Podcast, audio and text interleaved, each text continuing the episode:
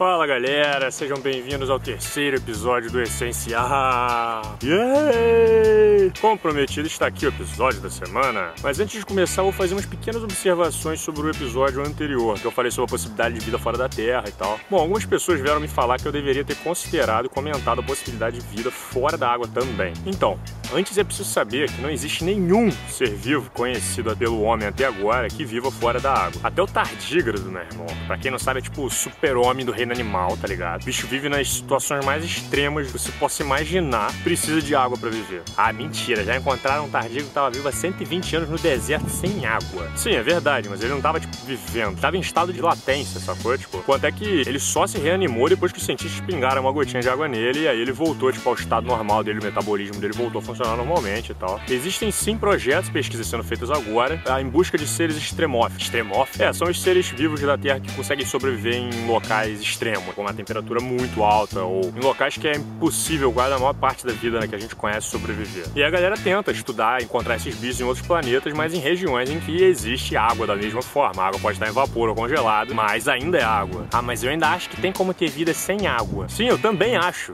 De verdade, de verdade, eu também acho que tem como. Mas achar por achar, a gente pode achar qualquer coisa, né? Então, ó, eu prometo, prometo, e se sair algum dia uma publicação, qualquer coisa falando que encontraram fora da água, não depende de água, eu na mesma semana chego e publico aqui pra vocês, beleza? Agora vamos ao episódio de hoje, depois da vinheta.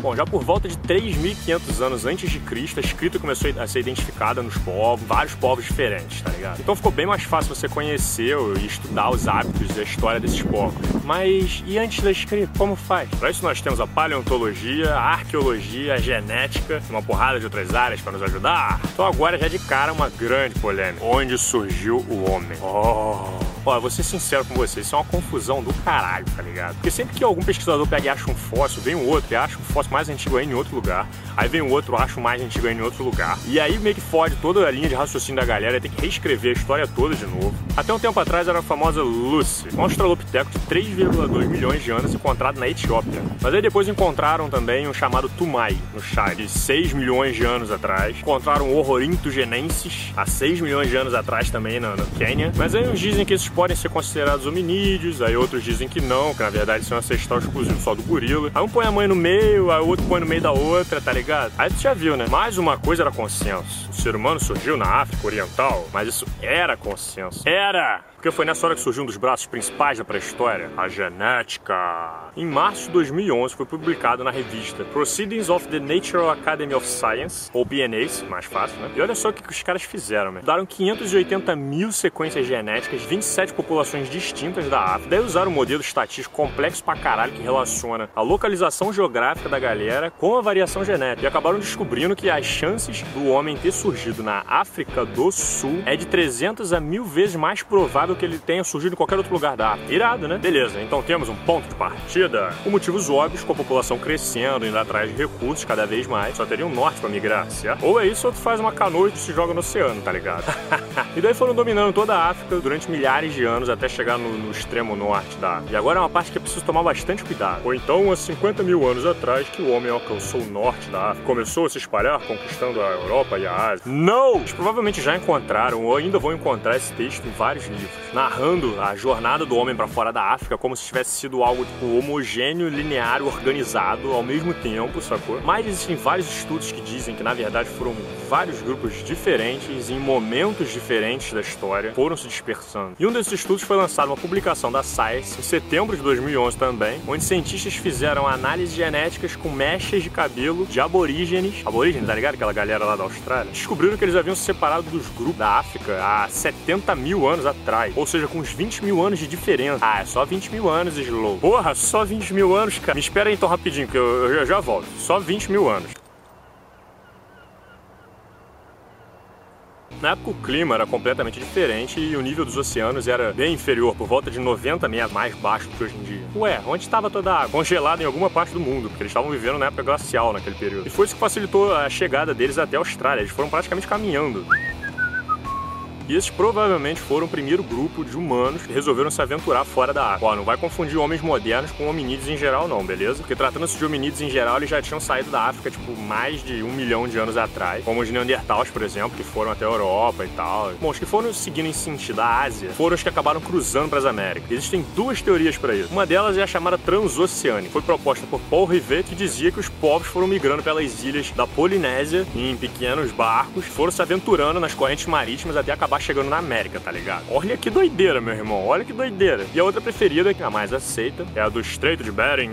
Foi proposta por José Acosta e ele dizia que na verdade os homens tinham andado ali pro norte, do leste da Ásia e atravessado para aquela região do Alasca ali, onde aquela parte ali é o Estreito de Bering, tá ligado? Andando, porque além do oceano estar tá no nível inferior, o mar ali estava completamente congelado. Torna possível essa teoria. Eu particularmente acho que as duas coisas devem ter acontecido em momentos diferentes. Eu não duvido nada que teve uns malucos lá que foram lá de, de canoa tentar atravessar a porra do, do Pacífico das Polinésias até ali na, na costa ali da, da, América, tá ligado? Bom, essa altura a gente já tem um ser humano disseminando pelo mundo igual praga, tá ligado? Igual vírus. Por onde a gente passou, a gente foi deixando a nossa assinatura através de fósseis, pinturas, de ferramentas e mais uma porrada de coisa. Ninguém sabe exatamente quando surgiu o dom artístico do ser humano, sacou? Isso é uma discussão tanto quanto polêmica. Mas até então as primeiras pinturas rupestres foram encontradas na caverna na França, chamada Chauvet, Chauvet, V, sei lá como é que fala. A pintura de um rinoceronte que foi feita há mais ou menos 30 mil anos atrás, dando o título da origem da arte para a Europa. Oh! Mas, no dia 8 de outubro de 2014, essa semana, saiu uma publicação na Nature revelando que encontraram pinturas rupestres nas cavernas da Indonésia. Foram feitas ainda antes dessas da França, papo de 10 mil anos de diferença. Eles desenharam algumas mãos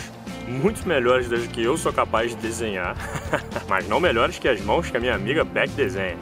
Beck é foda. E um mamífero grande também. Isso pode parecer uma descoberta qualquer, cara, mas é sensacional. Só pelo fato de você tirar da boca de pessoas idiotas o argumento. É óbvio que nós, europeus, somos superiores, porque a Europa é o berço de onde surgiu a arte na humanidade. Ah, e agora vai lá chupar a Indonésia, meu irmão, vai. E essa descoberta acabou motivando vários arqueólogos e a, e a galera e cientistas para tentar estudar mais a região e ver se encontram coisas mais antigas ainda, que é bem provável de acontecer. Então agora reformularam as hipóteses e existem duas de onde deve ter surgido o dom artístico do homem. A primeira é que pode ter surgido em dois pontos diferentes. Pode ter surgido na Ásia e na Europa em momentos diferentes, momentos simultâneos. E a segunda é de que provavelmente surgiu antes, enquanto os humanos ainda estavam na África e eles já saíram delas carregando essa habilidade junto com eles, espalhando-se pelo resto do mundo. Eu, particularmente, acho que a segunda é mais plausível, mas aí fica para reflexão de vocês e aí vocês veem o que vocês acham. Mas uma coisa é certa: esses humanos, apesar de viverem na mesma época, eles tinham costumes extremamente diferentes, sempre surgindo novidades em povos diferentes e tal. Para entender a origem dos europeus, que é um artigo que saiu umas duas semanas atrás atrás, mais ou menos, é preciso entender um pouco dessas mudanças antes. E uma delas foi essencial para o destino da humanidade: a agricultura.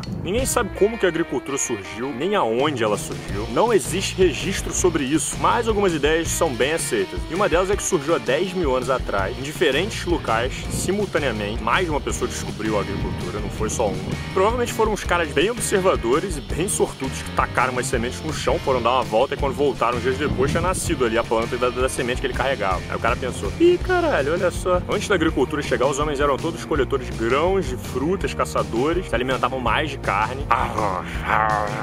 Estavam sempre peregrinando, rodando por aí em busca de mais recursos. E a agricultura foi responsável por mudar completamente esses hábitos. Permitiu o homem se estabilizar em algum lugar e mudou completamente a dieta que ele tinha. E no começo, com menos carne, dando prioridade aos grãos que eles plantavam. Ainda possibilitou o aumento demográfico, com povos e vilas e, e tribos e essa coisa toda aí que, que a gente vê por aí. Bom, agora é o ponto onde eu queria chegar. Um artigo publicado na Nature em 23 de setembro de 2014 conseguiu descobrir qual é a origem do povo europeu. Ah, é porque povo europeu, Slow, eu quero saber do povo brasileiro. Ah, tá, então agora tu é filho de Tupi-Guarani, né, porra? Com certeza tu tem uma porrada de genética europeu aí no teu sangue, cara. Os europeus foram formados por uma mistura de três tribos antigas que existiam. Três! A primeira era de fazendeiros que vieram do Oriente. Eles eram brancos e tinham cabelo castanho.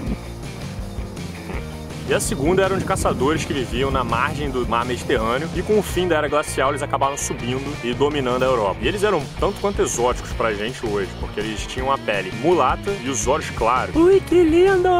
Pausa agora para uma rápida explicação. Provavelmente alguns de vocês devem estar se perguntando agora: Ué, como assim mulatos dominando a Europa? Ué, mas como que o homem era negro e ficou branco? A resposta está em dois fatores: a alimentação intensidade solar. O cálcio é uma substância essencial para o nosso organismo. Tô ligado, ficar com os ossos fortes. É, também. Mas os ossos são a última preocupação do cálcio no nosso corpo. Primeiro ele pensa em atuar no seu sistema nervoso, nos seus músculos, no seu sangue, para só depois dar prioridade pro osso. Por isso que as pessoas ficam com osteoporose muito antes de ficarem paralisadas completamente, tá ligado? Filho, vai levar a vovó para tomar um banho de sol porque faz bem pros ossos.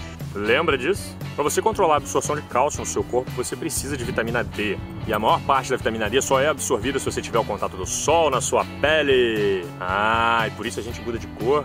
Teoricamente, sim. Como o homem migrou para países mais do norte, longe do Equador, a incidência solar é menor. E como os negros têm uma alta taxa de melanina na pele, e por isso são negros, né?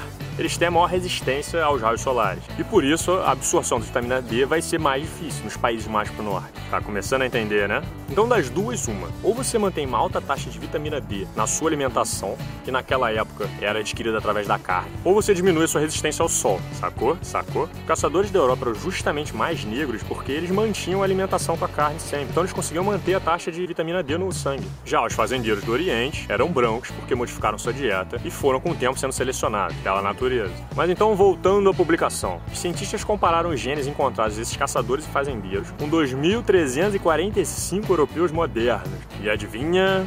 Estava faltando uma tribo, existia uma coluna, que era a terceira tribo, e essa tribo ficou um tempo desconhecida, ficou sendo chamada de a Tribo Fantasma. Oh.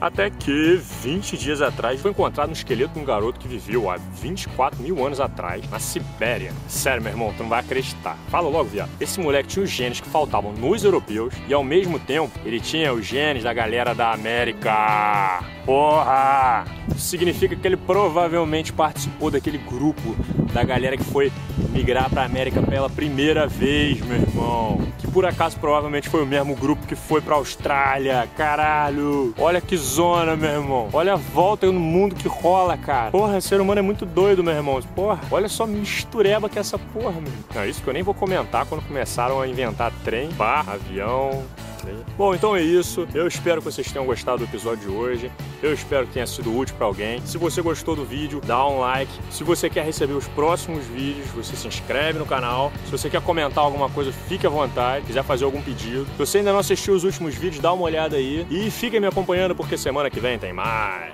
Então, um abraço, muito obrigado pela atenção e valeu! Então, olha, agora eu vou ensinar vocês a desenhar uma mão profissional, estilo do, da galera da casa dela, tá ligado? Primeiro tem que pegar que funciona. Então depois a primeira coisa que você faz é marcar o, esboço. Então você marca aqui o que, que vai ser a mão que você vai desenhar, tá ligado? Você bota a mão Beleza. Agora, agora é um momento complicado. Agora é o momento de você fazer os dedos. Ó. Presta atenção na tela. Começa a rodar um. Dois. Três. Quatro. Essa parte é difícil, porque você tem que prestar atenção não para fazer cinco, porque o dedão tem que ter exclusividade. Tá? Você vai fazer ciclo aqui, aí na hora de fazer o dedão você não vai conseguir. Ah, o dedão puxa aqui, ó. Aí, esse canto aqui, ó, traça um 45 graus, né? Se quiser usar uma régua também pra, pra facilitar. Pode ser, ó. Faz uma curvinha aqui, ó, só pra ficar sensual, tá ligado? Depois eu dizia que é um dedão mesmo. Aí tu traça aqui, ó, as linhas da vida, mas essa aqui é só se tu se tiver muito conhecimento mesmo, só que se tu quiser aperfeiçoar, deixar ficar bem, bem irado mesmo, mas, mas assim, não é obrigatório não. Tem muita gente que usa mãos iradas também parecidas com essa que, que não tem esses detalhes todos que eu tô colocando, são os links aqui da, da vida, né? Tem um certinho. Bom, então aí. Aí depende se você quer desenhar a mão assim ou assim. Né? Como eu desenhei as linhas, vai estar assim. Você faz a, gordurinha aqui, ó. Tá ligado? Ó, agora. Aí eu vou botar aqui tipo o braço aqui de novo, só pra aparecer aqui. Pra entender bem, né? Agora só precisa pintar. Pra ficar. Por enquanto tá só o esboço, né? Pra ficar perfeito depois que se pintar. Sacou?